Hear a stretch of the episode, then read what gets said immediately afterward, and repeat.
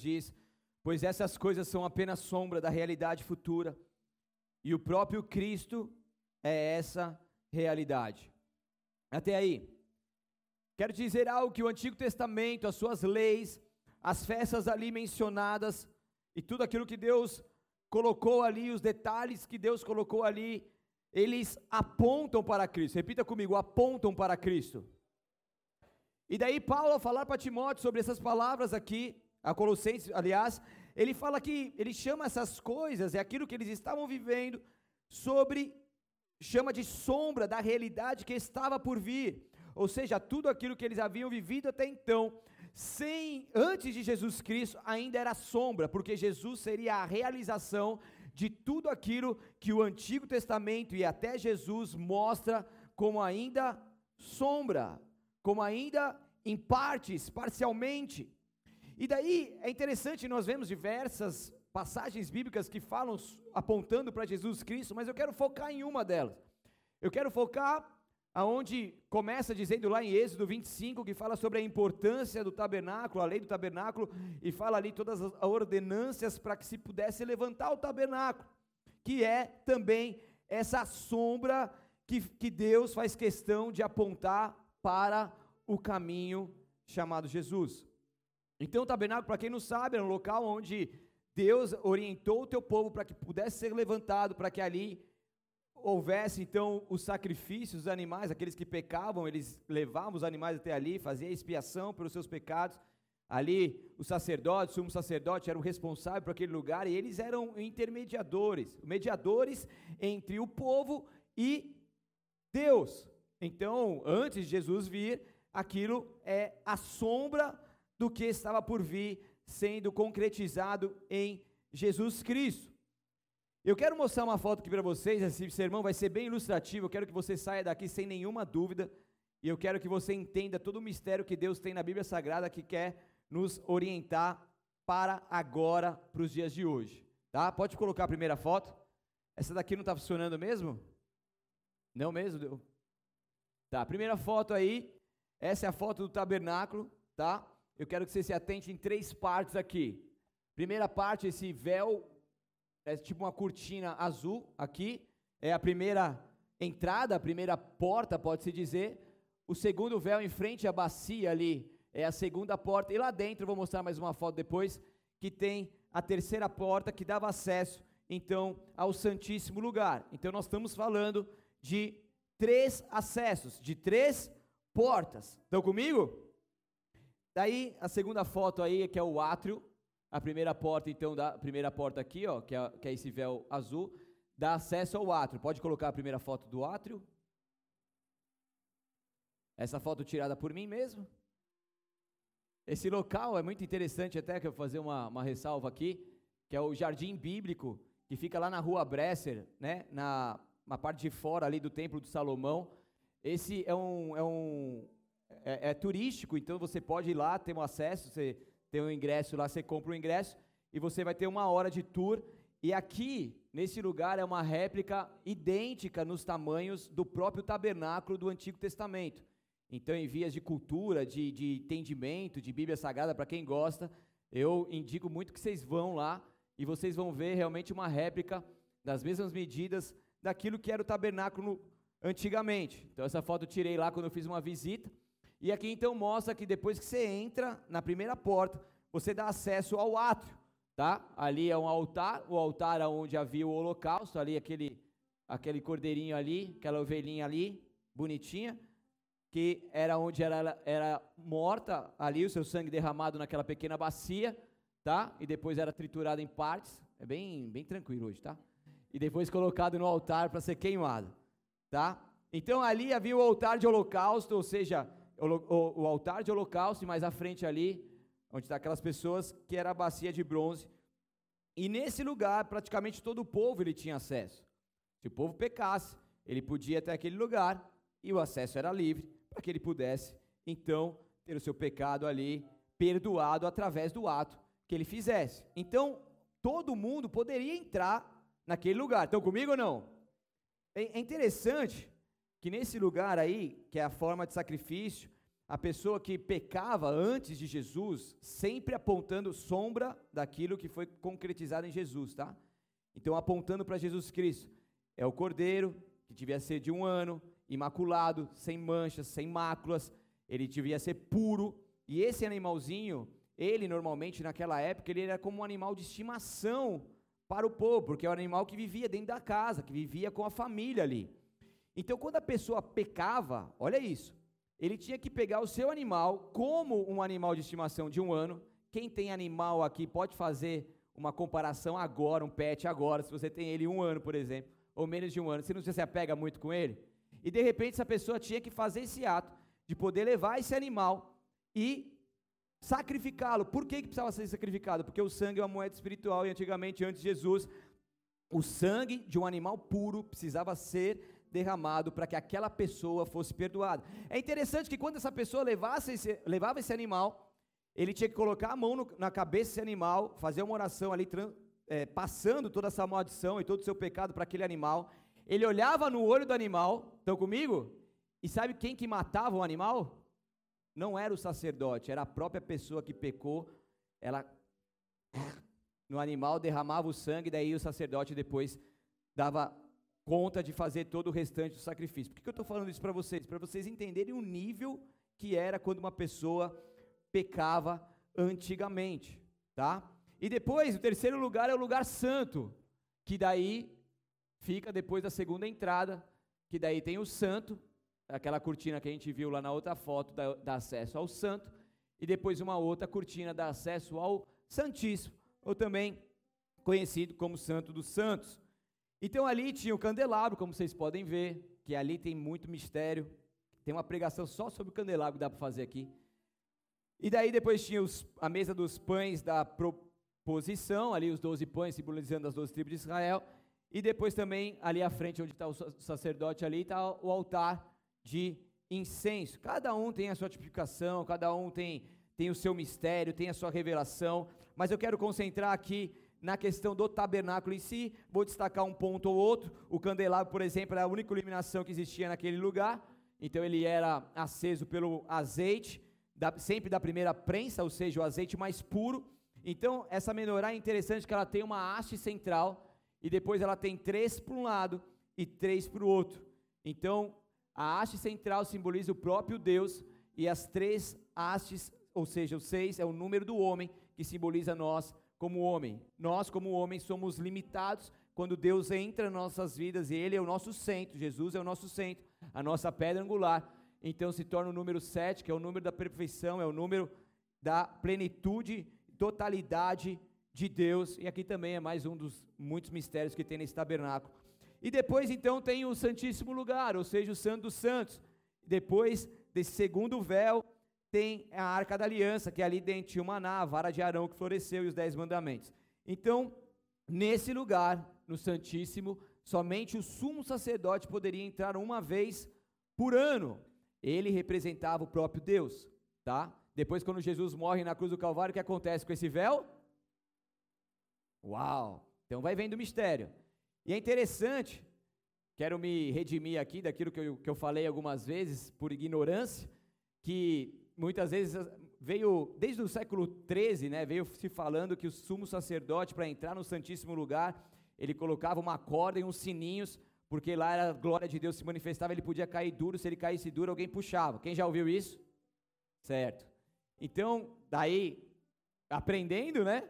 A gente viu que isso aqui não é real, que na verdade não, é, não, não tem na Bíblia nada que relate sobre isso, que foi lançado aí cerca do século, é, no século 13, então não tem nada a ver com aquilo que é real, mas na verdade mesmo, o sumo sacerdote ele se preparava demais para um tempo como esse. E é interessante que essa cortina era de ponta a ponta fechada, ou seja, ela não tinha uma abertura que ele pudesse abrir. Então, para que o sumo sacerdote ele pudesse entrar ali, ele se preparava demais, com muito temor e tremor, e ele, ele se arrastava para entrar. Então, ele, se, ele deitava no chão e se arrastando, ele entrava na presença de Deus e ali então ele, ele representava o próprio povo e ali a glória de Deus se manifestava e todo mundo podia ver dos céus aquela glória vindo e ali então ele podia fazer os atos que conforme a partir do Êxodo 25 que nos diz sobre isso. Estão comigo ou não? São curiosidades bíblicas aí para você sair daqui entendendo um pouco mais sobre esse grande mistério. Então, desde lá de fora até o Santíssimo Lugar, nós vamos nos concentrar aqui que existem três portas, são três cortinas, também conhecidas como portas, que separava a pessoa até o Santo dos Santos. Então volta lá no, no primeira foto, por favor, para ficar bem ilustrativo aqui, tá? Então, primeira porta, aqui na frente, do, do, do arraial para o átrio, a segunda porta da bacia ali, do átrio para o santo lugar, e a terceira porta que você viu, que era para o santíssimo lugar, terceiro véu. Então, a, e, e quando nós, fazendo uma analogia naquilo que tipifica o próprio Cristo, a sombra daquilo que Cristo realizou nessa terra, quando nós temos acesso ao átrio, nós estamos ali, a pessoa só entrava no átrio a partir do momento que ela se arrependesse. Ela oferecia o sacrifício, e o sacrifício não poderia ser qualquer sacrifício. E ele precisava passar pelo crivo do sacerdote para que ele pudesse ser aceito ou não. Então aquela pessoa, quando ela entra no ato, ela entra com seu coração arrependido. Então, nesse exato momento, fazendo uma analogia com os dias de hoje, quando nós entramos nos átrios, quando nós entramos na presença de Deus, quando nós nos oferecemos ao Senhor e nos arrependemos, nós então temos acesso a Deus e passamos a ser filhos de Deus quando temos Jesus Cristo nos nossos corações. Então, para que você possa aceitar Jesus e entrar no átrio, você precisa se render a Jesus. Para que você possa ter Jesus no seu coração, você precisa se arrepender. Se rende a Jesus e se arrepende. E quando você se arrepende e aceita Jesus, você se torna filho de Deus. E ali você pode estar. E ali muitas pessoas estão. Neste lugar, tem milhões de pessoas na nossa nação e no mundo que estão ali. Pessoas que se arrependeram, pessoas que aceitaram Jesus, pessoas que já são até filhos de Deus. Mas disso flui uma vida de um quebrantamento. Esse é o primeiro, é, é o início de um processo de cura. O arrependimento é o primeiro nível de revelação que nos coloca em sintonia com o reino de Deus, de um Deus que é Pai, de um Deus que é maravilhoso que quer se manifestar em nossas vidas. Então aqui está no caminho, o altar de bronze vai testificando que os nossos pecados foram julgados em Cristo, e aqui então está, a pessoa está no caminho, ela aceitou Jesus, ela começou, ela está se quebrantando, ela se arrependeu e está no caminho. Eu quero que você abra comigo lá em Hebreus capítulo 4, pode tirar aí, obrigado. Depois a gente vai ver mais uma aqui para você entender mais um mistério ainda da parte de Deus. Hebreus 4, versículo 14, por favor. Quem achou, dá um glória aleluia aí. Vocês estão rápido, hein? Achou mesmo? Então levanta e, leia aí, onde você estiver. Estou brincando.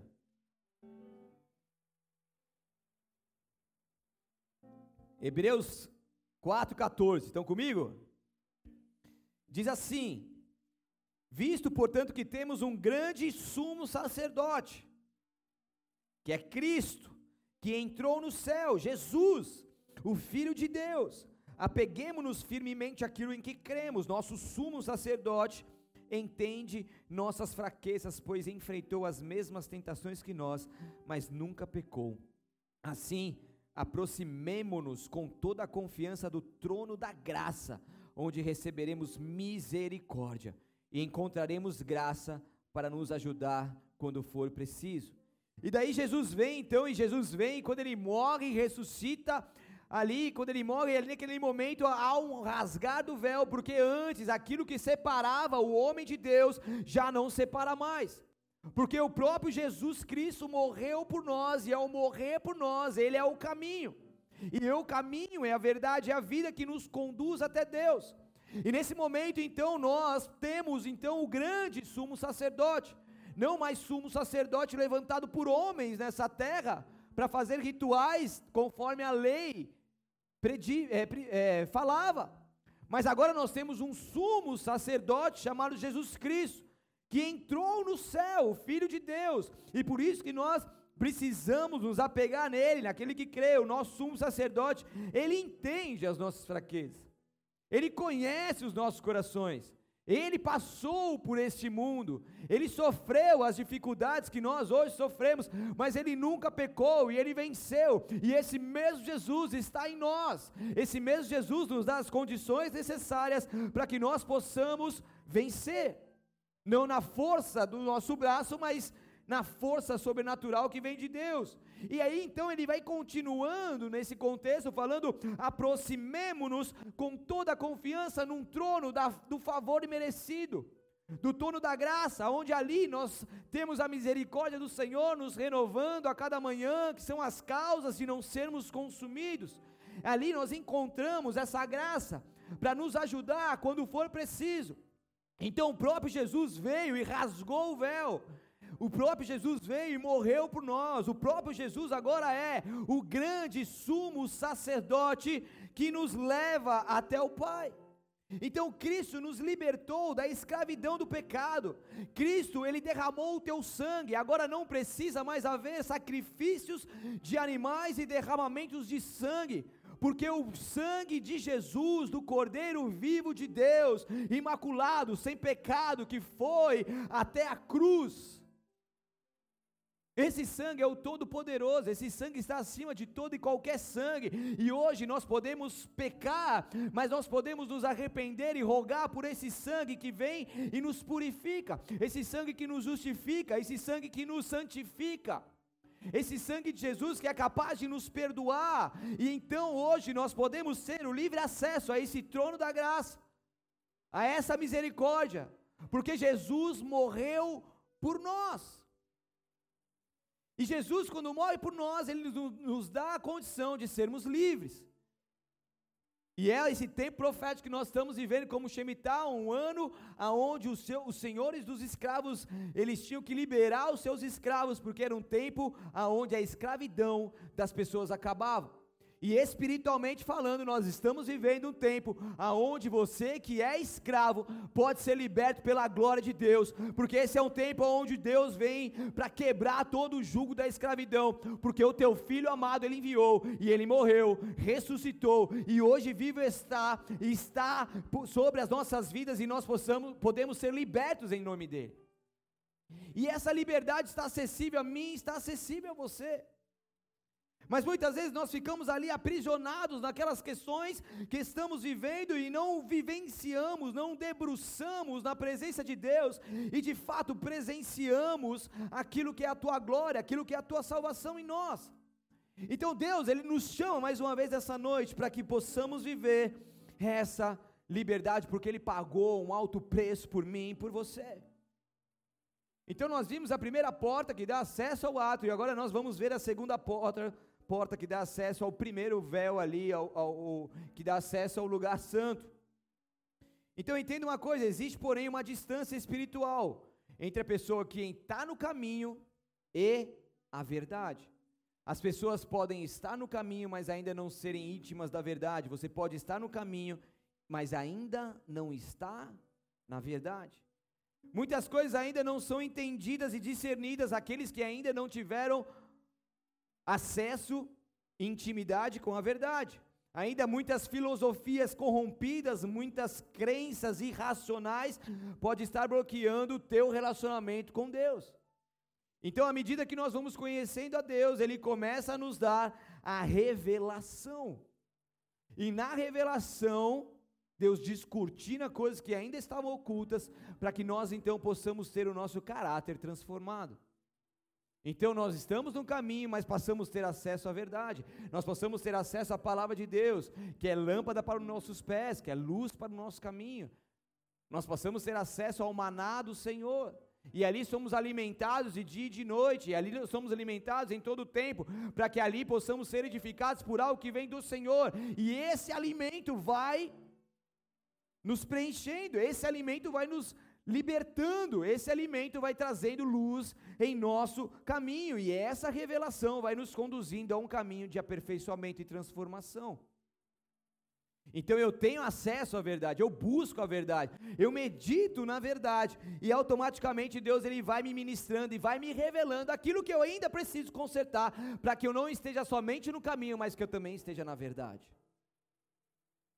Então isso vai nos levando a um novo nível a um novo nível de revelação, a um novo nível de transformação.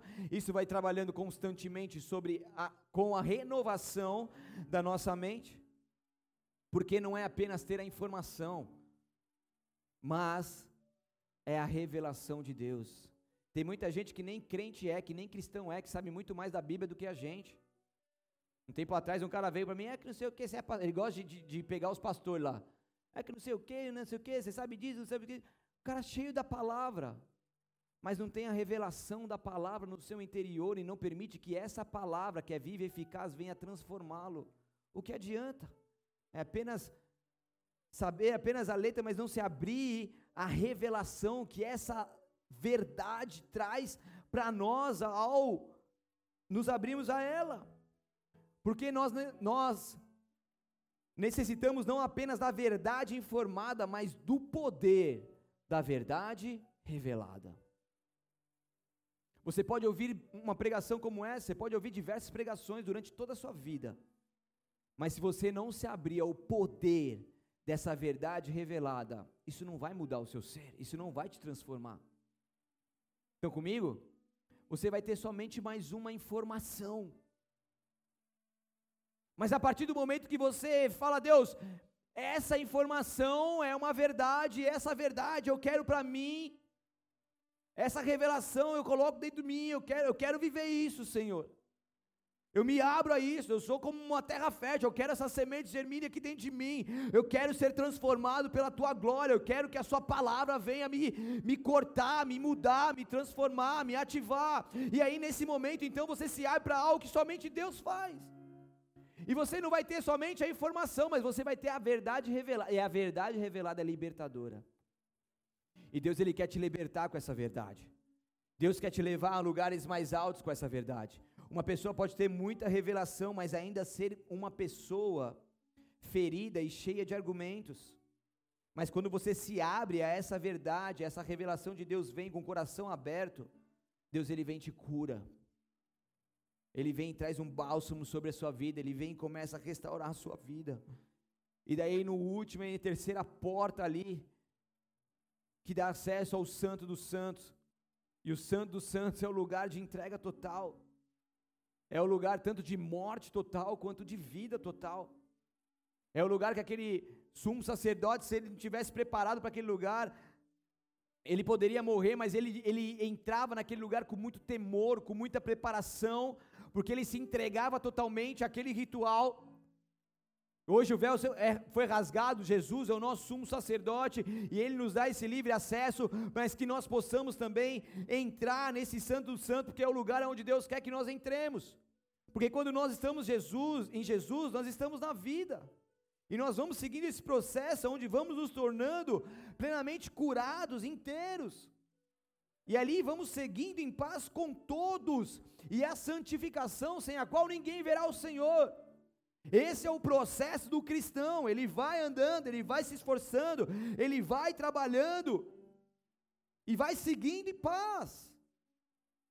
Seguindo em paz, se esforçando em todo momento para ter paz com todos, se esforçando em todo momento para ter santificação. Algo tão sério que Deus fala que sem o qual ninguém verá o Senhor.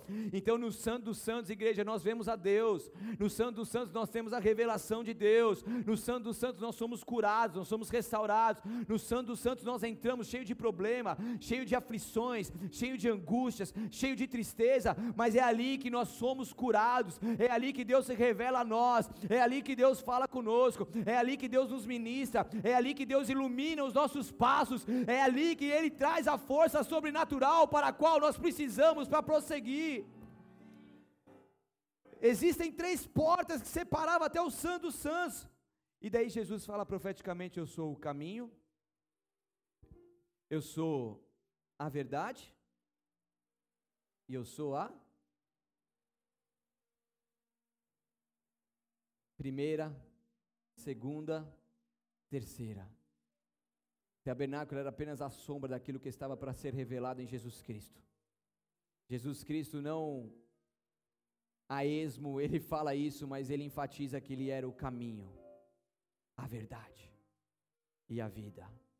Uma tipificação do tabernáculo, o caminho que leva ao arrependimento, à entrega, à verdade, o maná, menorá e todo aquele processo rumo a um santo dos santos, que é a vida. E no santo dos santos nós nos entregamos por completo, o lugar de morte total e de vida total. E daí passamos a viver a vida de Cristo. Passamos a viver em todo momento nos esforçando para ser como Ele é. Em João 10, 9 diz: Sim, eu sou a porta, Jesus falando. Quem entrar por mim será salvo. Entrará e sairá e encontrará pasto. Então é o rompimento dos véus rumo à verdadeira adoração. O que acontece é que muitas vezes nós nos acomodamos com o átrio. O que acontece é que muitas vezes nós até nos arrependemos, aceitamos Jesus e glória a Deus por isso. Mas existe mais. A gente pode entregar mais, a gente pode debruçar mais na palavra de Deus, entender mais a tua revelação.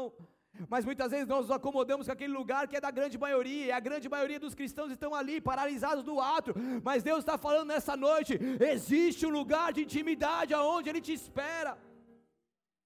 Existe um lugar onde o véu já foi rasgado, onde você tem acesso, o lugar do Santo Santos, o lugar aonde Ele quer estar com você continuamente, viver em comunhão contigo. Então, por favor, não se contente com a superfície, não se contente com o átrio, não se contente com o santo lugar. Por favor, faça alguma coisa aí, mova-se profeticamente, desperte profeticamente desse sono profundo, dessa frieza, ou oh, dessa superfície e rompa em nome de Jesus, porque Ele quer te levar a subir nesse novo nível e entrar nesse lugar, entrar nesse lugar, e quem pisar no Santo dos Santos em outro lugar, não mais saberá viver. É esse lugar que Ele te espera, filho e filha de Deus.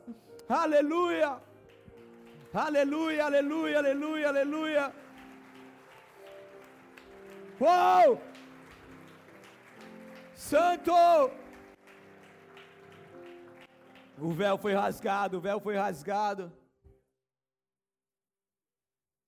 E daí vamos para mais um mistério. Vocês gostam de mistério? Essa aqui eu aprendi esses dias.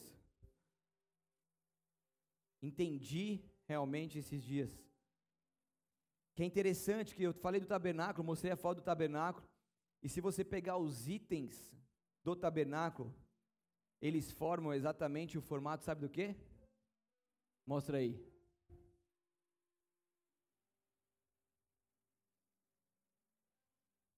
Exatamente o formato de uma cruz. Então aqui você tem acesso ao átrio que tem o altar e a bacia, primeira parte. Daí você tem o santo lugar, onde tem a menorá, o altar de incenso e a mesa com os doze pães. E logo depois, você tem um, a arca da aliança. Cá entre nós. Não seria esse um sinal que apontasse para Jesus Cristo? É muita loucura da nossa cabeça pensar isso? Não é muito certinho? Então, aquilo em todo momento, gente. Jesus sempre existiu. Em várias passagens bíblicas você vê um negócio chamado teofania, é a manifestação de Jesus na Bíblia Sagrada em vários lugares. Jesus sempre existiu. Mas chegou um momento que Deus falou: essa humanidade está perdida, eu preciso estar mais perto deles, eu preciso ter comunhão com eles. Ele foi lá e enviou o teu único filho. Ele colocou em prática o teu plano perfeito para que toda a humanidade pudesse ser salva. E Jesus, ele continua sendo o nosso caminho, a nossa verdade, a nossa vida. Jesus veio e se ofereceu como esse caminho até Deus. E hoje nós podemos alcançar um lugar de intimidade, de revelação e de comunhão. Isso está sobre todos nós. Obrigado. Mas sabe o que acontece? Eu preciso falar isso aqui antes de terminar essa palavra. Que muitos permanecem paralisados por uma intimidação. Nós estamos vivendo num tempo profético, nós estamos vivendo uma transição de ciclos, nós estamos vivendo no tempo aonde muita coisa no mundo espiritual e no mundo natural está acontecendo. E com toda essa transição de ciclo, com tudo isso, o inimigo ele vem com uma arma sobre a igreja de Cristo, sobre as pessoas linha de frente, sobre os guerreiros e as guerreiras. Ele vem com, com todo aquilo que possa intimidar o teu povo de não avançar. É a intimidação que tem, muito, que tem impedido muitos de se achegarem ao Santo dos Santos.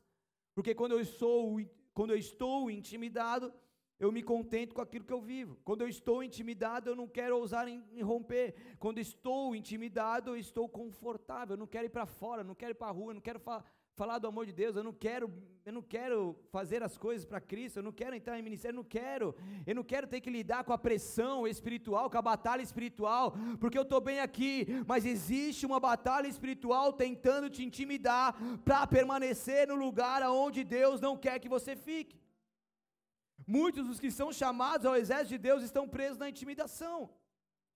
Todo cristão ele possui uma posição de autoridade que é constituída por Deus em Jesus Cristo. Mas por que, que muitos de nós não utilizamos essa autoridade? Paulo estava enfrentando isso com os teus discípulos, estava enfrentando isso com Timóteo, daí ele pega em 2 Timóteo capítulo 1, versículos 6 e 7 e fala: Por isso, quero lembrá-lo de avivar a chama do dom que Deus lhe deu, Timóteo, quando eu impus as minhas mãos sobre você, Timóteo. Pois Deus não nos deu um espírito que produz temor e covardia, mas sim que nos dá poder, amor e autocontrole. Timóteo estava passando um momento de intimidação. Timóteo estava enfrentando uma batalha espiritual na qual ele não estava conseguindo lidar, ao ponto de se intimidar e se paralisar. Ao ponto de de repente se contentar com o átrio ou com o santo lugar. E estava tudo bem, ele não tinha perdido a sua salvação, ele estava fazendo uma obra ou outra, ele estava ali tranquilo, mas Deus queria muito mais dele através dele. Porque Deus tem propósito para nós e nós precisamos entender qual é o propósito de Deus para as nossas vidas. E é nesse propósito que nós precisamos focar e acreditar que Deus irá cumprir. O problema é que muitas vezes nós nos distraímos e nos concentramos naquilo que vem antes do propósito. Ah, mas nós temos essa dificuldade, mas temos esse impedimento, mas isso pode acontecer, mas nós estamos vivendo isso, e nós colocamos um entulho de coisas na frente daquilo que é o propósito de Deus. Mas quando nós entendemos que o Deus que dá propósito é o Deus que realiza propósito, nós focamos no propósito e tudo aquilo que é empecilho natural do homem, sim, que são dificuldades, sim, mas nós focamos em Deus, na tua promessa. Daí sabe o que acontece? Tudo aquilo que estava no meio do caminho se torna secundário. E quando se torna secundário, a glória de Deus vem, ele vai nos dando a estratégia, a condição para que nós possamos chegar no propósito. A gente vai ter dificuldade no meio do caminho, vai, mas elas não vão nos impedir. Ela, vão, ela não vão, elas não impedirão mais as nossas vidas. O que Deus está ministrando pessoas aqui nessa noite, que você focou demais naquilo que está distraindo você, você focou demais naquilo que está sendo levantado para de alguma forma tirar a sua atenção. Mas o que Deus está dizendo, foca naquilo que eu te falei, foca no propósito, foca na promessa e acredita, acredita, porque eu irei cumprir tudo aquilo que eu prometi. Então, levante-se na força do poder de de Deus, como guerreiro e guerreira que você é, porque você não foi chamado para ser intimidado, intimidada, e Deus, Ele nos dá essa condição em nome de Jesus. Aleluia, aleluia.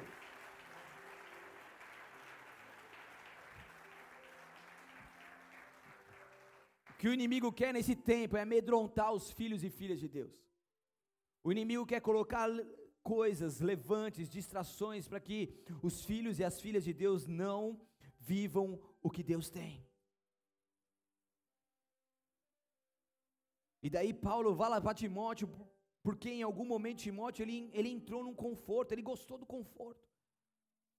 Ele permitiu assim que o seu dom ficasse adormecido que não edificasse mais a igreja como antes edificava, mas como o fogo, ele precisa ser reavivado e mantido aceso, assim como ele disse. E aqui, por isso, lembrá-lo de avivar a chama do dom que Deus lhe deu quando impus as mãos sobre você.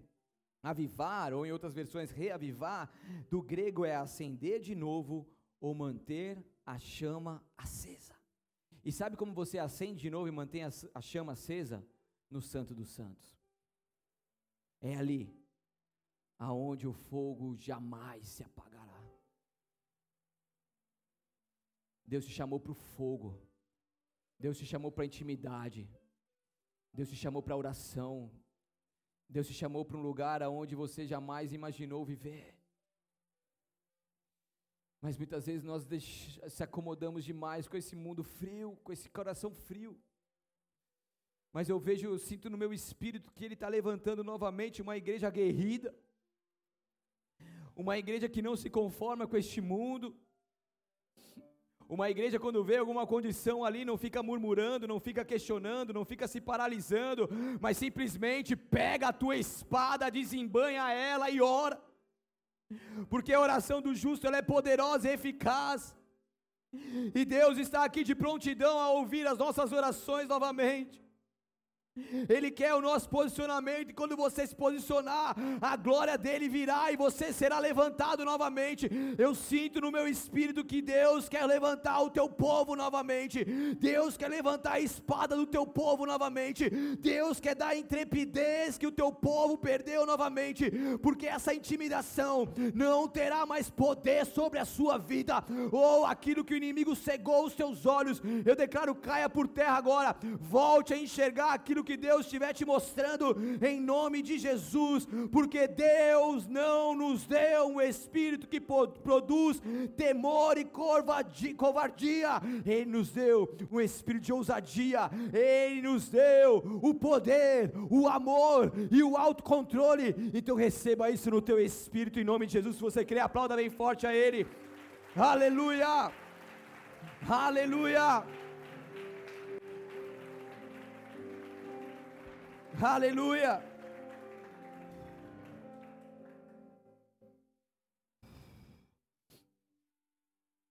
Deus tem um banquete para nós. Quando nós nos intimidamos, nós se contentamos com migalhas, mas quando nós nos posicionamos em Deus, nós desfrutamos de banquetes espirituais. Porque quando a pessoa se deixa levar por essa intimidação, recua e se submete consciente ou inconscientemente, a uma vida de escravidão e muitos ficam inoperantes no poder de Deus por causa da intimidação. Mas o que Deus está falando conosco nessa noite, levanta-se, saia do ato, saia do santo lugar. Saia dessa mente escrava e se achegue ao trono da graça, achegue ao santíssimo lugar. Este é o lugar que você nunca deveria ter saído. É este o lugar. Mateus 6,6 diz: quando orarem, entre no seu quarto, feche a porta e ore ao seu pai que está em secreto, e o seu pai que o vê em secreto o recompensará lugar de intimidade, lugar de santíssimo lugar, lugar de comunhão, lugar onde nada mais importa, lugar onde esquecemos de tudo e nos debruçamos na presença do Altíssimo. É ali que Ele quer nos curar, Ele quer derramar sobre nós um bálsamo, um bálsamo de cura, um bálsamo de leade, um bálsamo que vem cicatrizar toda ferida aberta. Ah, quantas pessoas estão feridas, quantas pessoas estão doentes, quantas pessoas estão sentindo tantas dores que estão limitadas limitando a sua vida, mas o que Deus está falando, se achegue a mim, deixe que eu cuide de você, deixe que eu sare as suas feridas, ora canto deixa que o sangue de Jesus que foi derramado naquela cruz seja passado sobre você. E venha esse bálsamo, e que venha esse bálsamo de cura, que venha esse bálsamo de restauração, esse bálsamo que só Deus pode nos dar. Deus não entregou o seu único filho para que você viva intimidado e viva apenas no átrio ou no santo lugar. Deus, Ele quer que você perto dEle, perto da sua revelação, perto da unção que Ele derrama sobre você, perto da ousadia. Deus quer você no santíssimo lugar. Esse é o melhor lugar que nós podemos estar. E sabe o que acontece? O inimigo sabe disso. Ele sabe disso e por isso que em todo tempo ele vai batalhando, ele vai minando as suas forças, ele vai armando situações para que você não rompa e permaneça no conforto. Mas essa é uma noite onde as cadeias estão sendo quebradas aqui. Essa é uma noite aonde o Senhor está nos dando a graça, mesmo nessa batalha intensa, Ele está nos dando a vitória. Porque essa é uma noite onde o inimigo de alguma forma tentou paralisar você e tentou te impedir de ouvir aquilo que é a verdade. Mas essa verdade está sendo pregada e essa verdade está te libertando, porque ela é a verdade de Deus, ela é a palavra rema. E isso vai, ser, isso vai fazer sentido para você. Isso vai fazer sentido, você não vai sair daqui de qualquer maneira, você vai sair daqui com essa palavra fazendo sentido para a sua vida determinado e determinada a sair do conforto e ir para o Santíssimo, porque chegou a hora de mudar as prioridades, porque quando você prioriza o Santíssimo, você muda toda a sua agenda para estar no Santíssimo, aleluia. Não é falta de tempo, é falta de prioridades. E Deus quer que nós revamos, venhamos rever a nossa prioridade, porque Ele te espera nesse lugar de secreto, esse lugar de intimidade. Então rompa com tudo aquilo que te limita a subir de nível e a chegar ao local que Deus quer que você esteja. O caminho, a verdade, e chegue na vida, viva a vida de Cristo em você. Viva tudo aquilo que Ele tem para você. Feche seus olhos, abaixe sua cabeça.